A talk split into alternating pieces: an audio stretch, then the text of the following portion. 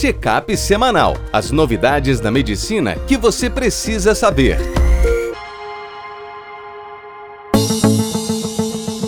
Olá, meu nome é Ronaldo Gismondi, eu sou editor-chefe médico do portal PebMed. Bem-vindos a mais uma edição do Check-up semanal com as novidades da medicina que você precisa saber para começar a semana atualizado.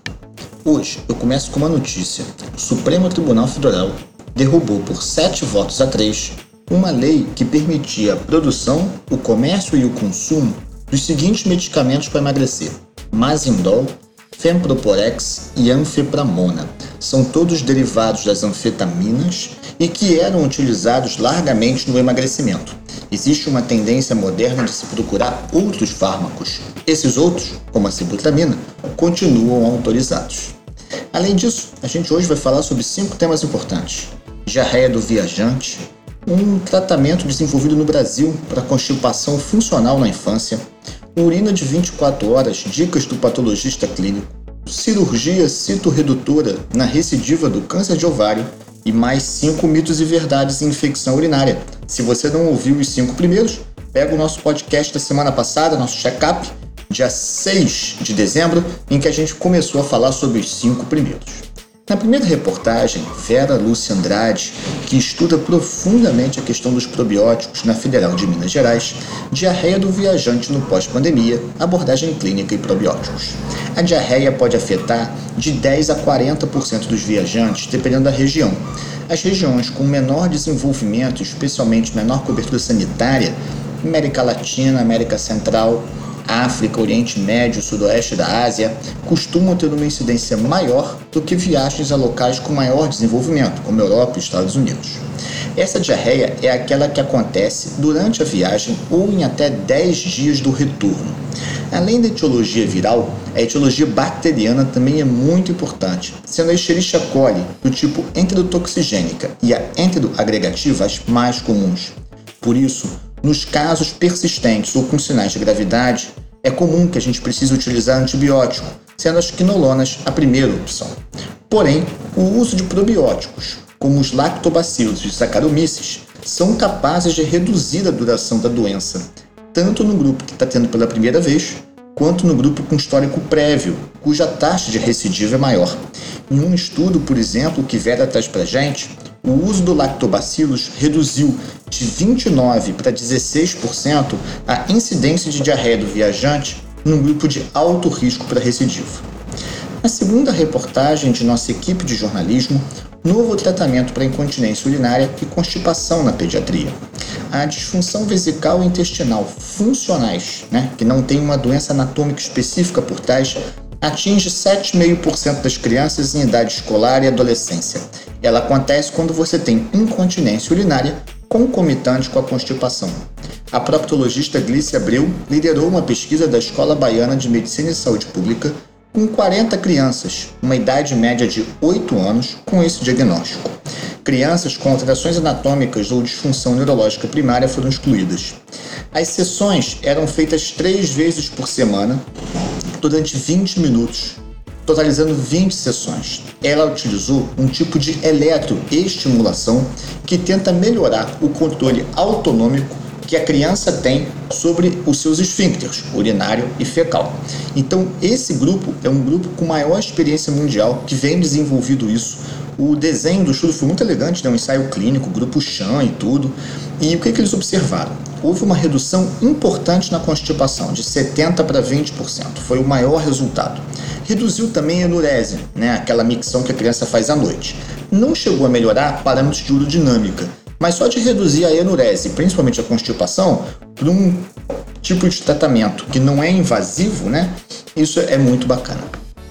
Na próxima reportagem, Pedro Serrão Morales, ele é o patologista clínico do Hospital Universitário Antônio Pedro, tem um laboratório privado, muitos anos de experiência, quem faz nossa parte de patologia clínica.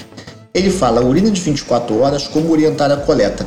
É comum que a gente solicite a urina de 24 horas para determinar com mais precisão a taxa de filtração glomerular, a proteinúria nas 24 horas e, eventualmente, para situações como assim: doente que tem cálculo, dosar o cálcio, pesquisa de felcromocitoma, dosar metanefrina. E nem sempre no consultório a gente tem o tempo e o cuidado de explicar com detalhes a coleta. E os erros de coleta, chamada erros pré-analíticos, são um dos mais comuns para esse tipo de método. Então é importante, primeiro, que o doente faça contato com o laboratório, porque dependendo do tipo de análise que você solicitar, pode ser que o frasco de coleta seja normal ou não. Doentes costumam usar frascos de bebida, mas nesse caso o ideal é usar de água, porque os refrigerantes e os sucos podem ter resíduos que contaminam o material. Quando a pessoa acorda, a primeira urina da manhã deve ser desprezada. Ela vai coletar a partir da segunda urina. É importante frisar com ela que ela colete todas as micções do dia, todas as da noite e a primeira do dia seguinte quando acordar. Também é necessário informar se você vai levar direto para o laboratório e se ele precisa ficar refrigerado ou não. Por isso, sempre que você pedir uma urina de 24 horas, deixe bem amarradinha essas orientações com seu paciente. No próximo texto, João Marcelo Coluna, professor de gineco-obstetrícia da Oeste de São Paulo, cirurgia citorredutora para câncer de ovário recidivante. A maior parte dos tumores malignos de ovário, quando ocorre recidiva, costumam fazer quimioterapia e é comum incluir esquemas com platina, cisplatina. Num ensaio clínico chamado Desktop 3, eles pegaram 407 pacientes com câncer de ovário maligno, né? E que foram randomizados para dois grupos. Um só recebeu quimioterapia, que é o tratamento padrão para recidiva. O outro, além da quimio, fez uma segunda cirurgia citorredutora. A gente sabe que essa citorredução em alguns tipos de tumores, como o ovário, eles costumam aumentar a sobrevida. E aí, Desse grupo de intervenção, 75% conseguiram ressecção completa da massa. O grupo da cirurgia teve uma sobrevida maior, 53 meses, versus 46 do grupo que só fez quimioterapia. A mortalidade no grupo cirúrgico nos primeiros 30 dias foi muito baixa, próximo de zero. Mais do que isso, na, nesses 3 quartos de doentes que conseguiram ressecção completa da recidiva, a sobrevida chegou a quase 62 meses. E no último texto, Rafael Lisboa, do nosso grupo de Clínica Médica de Brasília, 10 mitos relacionados ao diagnóstico e tratamento das infecções urinárias. Aqui eu vou trazer os mitos 6 ao 10. Para quem quiser consultar do 1 ao 5, assista o nosso check-up semanal da semana passada. Sexto mito. Se tem nitrito positivo, meu paciente tem infecção urinária. Não. O diagnóstico de infecção urinária ele vem dos sintomas mais o exame de urina. O bom é que quando a estearase leucocitária e o nitrito, os dois são negativos, o valor preditivo negativo é de 88%. Por outro lado, um nitrito positivo tem um valor preditivo positivo para Itu pequeno, menor que 50%. Não use ele sozinho. Sétimo mito. Bacteriúria em paciente com sonda vesical de demora caracteriza Itu. Não, como nós falamos nos primeiros cinco, Doentes com sonda vesical ficam colonizados, vão ter alterações inflamatórias no EAS, vão ter flora bacteriana aumentada e até cultura positiva. O tratamento é só se você tiver sintomas clínicos que você acha que são do foco urinário. Oitavo mito: todo paciente com bacteriúria vai evoluir para infecção urinária e, portanto, tem que ser tratados.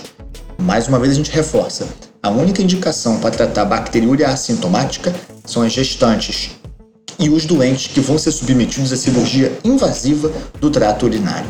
Menos de 50% dos doentes com bacteriúria assintomática evoluem para uma ITU nos próximos meses. Nono mito: alterações agudas no estado mental de idosos ou quedas ao chão, quedas, né? Geralmente são causadas por ITU. A gente até brinca que existe a neuroitu, que é o idoso que tem alteração confusional e que isso é causado por uma infecção oligossintomática urinária. O problema é que você precisa ter outras evidências de um processo infeccioso. Não basta um IAS sujo, não basta uma cultura positiva. É necessário que você veja o doente teve febre, ele tem parâmetros de infecção alterados, você tem certeza que não é respiratório para a gente evitar o tratamento desnecessário de bacteriúrias assintomáticas. Décimo mito: a presença de leveduras ou de cândida SPP na urina, especialmente em quem é sondado cateterizado, indica infecção urinária e você tem que tratar. Negativo. A cândida, ela pode colonizar o trato respiratório e o trato urinário. O tratamento da cândida depende se você é imunossuprimido, se você tem sinais de infecção sistêmica e se você tem sintomas urinários. É muito raro uma infecção sintomática por cândida na urina. Por outro lado, a colonização é bastante comum. Fique atento e evite tratar desnecessariamente doentes com bacteriúria assintomática. Se você quiser se manter atualizado, acompanhe a gente www.pebmed.com.br. Um abraço e até a próxima. Este foi mais um check-up semanal com as novidades da medicina da última semana.